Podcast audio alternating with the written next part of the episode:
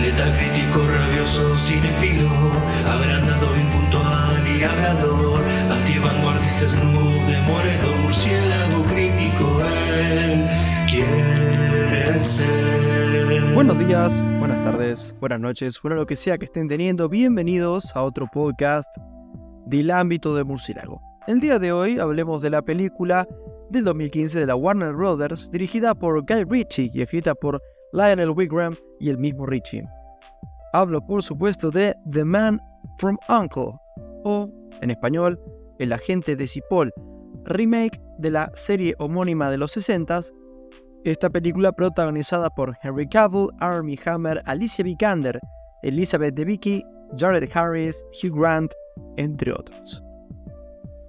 Muy bien, la sinopsis nos devela Guerra Fría, años 60, narra las aventuras de dos agentes secretos que se parecen más de lo que creen.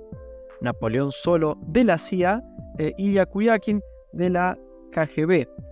Ambos se ven obligados a olvidar sus diferencias y formar un equipo cuya misión será poner fin a una misteriosa organización criminal internacional que pretende desestabilizar este frágil equilibrio de poder provocado por la proliferación de las armas nucleares. La hija de un científico alemán desaparecido es la clave para infiltrarse en la organización, encontrar al científico y evitar una catástrofe mundial. Perfecto, perfecto. Mis expectativas con esta película eran moderadas, aunque orientadas a lo positivo. Como no soy un vil mentiroso, aclaro desde ya, he visto El agente de Cipoll, no recuerdo cuántas veces, la verdad. Es una de esas pelis que viste casas por televisión y, y como te entretuvo una vez, le, le a dar una oportunidad, ustedes me entienden. Sí, la peli me entretuvo en el pasado, lo cual no significa necesariamente que vuelva a entretenerme el día de hoy. Por lo cual, la cena está servida. ¿El agente de Cipoll aún es una experiencia positiva o realmente con el tiempo la cosa ha cambiado?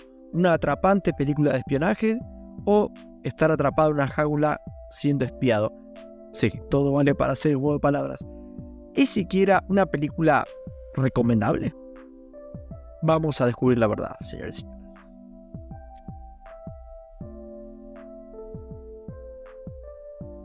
Excelente. Comencemos, como siempre, yo soy un tipo de costumbres.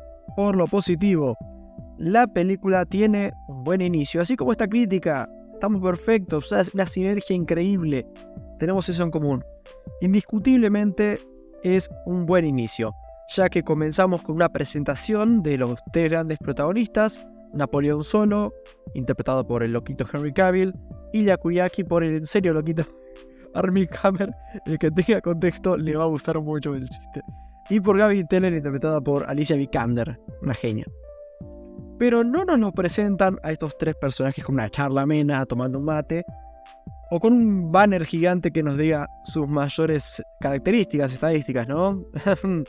Escuadrón suicida. no. Acá se trata de una escena de persecución por las calles de Berlín Oriental, intentando pasar a la parte occidental y las secuencias de las mejores de la peli, ¿no? Súper trepidante y visualmente estimulante.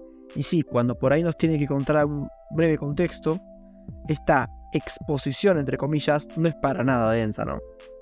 De nuevo, es un inicio buenísimo, de las mejores escenas de, de acción de toda la película está en el inicio, en el que, bueno, tenemos enfrentados a a, los dos agentes, al soviético y al americano, y, un poco a esta, esta chica en el medio, ¿no? Está, es un buen inicio, es un buen inicio. En líneas generales, toda la peli se me hizo entretenida, ¿no? Y tiene unas cuantas escenas memorables. Ah, más allá de la del inicio, hay una escena bastante cómica que tan solo vamos a decir que involucra una camioneta, una lancha y una cesta de comida. Nada, lo dejo ahí ya después si ven la película me entenderán y solamente estén de acuerdo conmigo. Hay otra que se podría decir que trata de una escena de tortura que se pone demasiado caliente que también está muy buena. Ambas escenas tienen una comedia bastante classy, estilo.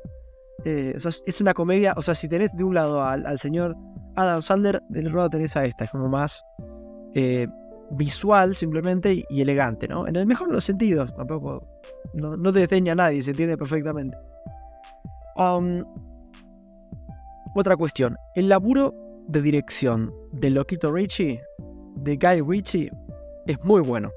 Ya quitando lo más estético, que es bastante rico, lo que vendría siendo la dirección y estas transiciones como medio, no sé cómo decirlo, no soy director, pero estilo como una viñeta o una cámara partida en la cual tenemos la cámara partida en la que por un lado pasa una cosa, por otro otra, eh, como que está muy bueno. Junto con la música logra momentos de mucho estilo, está, está piola, es una película de estilo. Hablando de los personajes, eh, todos funcionan. El más destacable, que es como un faro de carisma, es Henry Cavill, como Napoleón Solo. Este es ciertamente el papel en el que más cómodo lo he notado el actor. Firmo acá, el papel que más cómodo lo he notado. El carisma, la elegancia, la parsimonia, es lo que mejor le sale al tipo.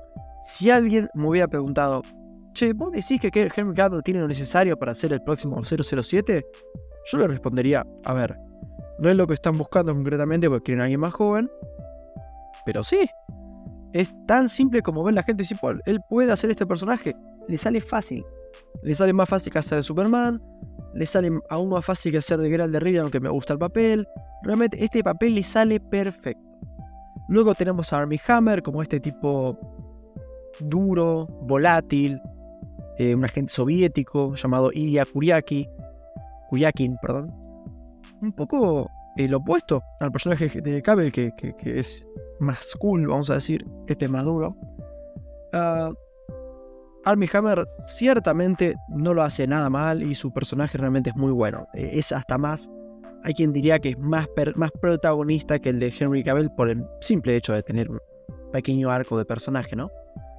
Y ciertamente la, la dinámica de estos dos personajes es deliciosa. Realmente lo más memorable de la peli son estas escenas súper ricas y divertidas de estos dos agentes que, normalmente son, serían archienemigos forzados a trabajar juntos. Es, muy divertido.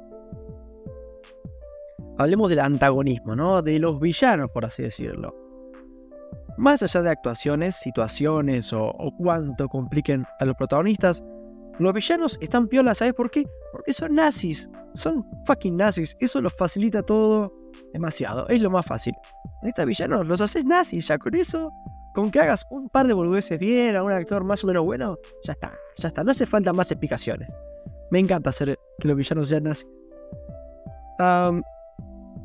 y, un poco para terminar con lo positivo, me gustaría decir que me gustó el final de la peli. El final, final es como que se mete en un lugar distinto del resto de la peli. Se siente como un rally de los X Games o algo así, ¿no? O sea, por lo que vemos visualmente de, una persecución con distintos tipos de autos, el terreno, sumado a, una especie de... cómo está filmado, se siente muy real y, de vuelta, es como un rally, como mezclado con X Games, algo muy...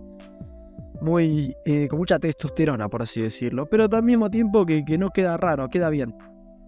Pasando a lo negativo, uh, es muy poco y, la verdad que tuve que, que un poco tratar de, digerirlo, ¿no? No es algo que, te, que uh, estás viendo la peli y te golpea en la cara. Diría que no siento que Alicia Vikander y Armie Hammer tengan mucha química. A ver, su relación está bien escrita, pero no me transmiten algo que deje una gran impresión. Eh, realmente no. Correcto hasta por ahí, vamos a decir. En resumen, y para finalizar, la verdad, una buena película de espías. No es impresionante, ni llega a tocar notas muy profundas en mi corazón, pero tiene mucho estilo, buenas actuaciones, escenas, y en sí creo que termina destacando en el género como algo bastante especial. A ver, en lo personal no creo que la gente de Sequel sea la mejor del género, ni una gran película, pero la pregunta obvia, ¿la volveré a ver? sí, por supuesto.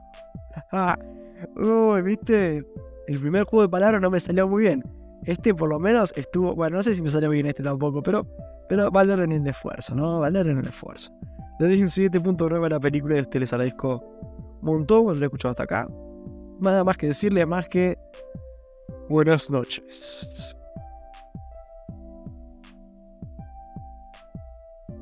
Porque soy bad.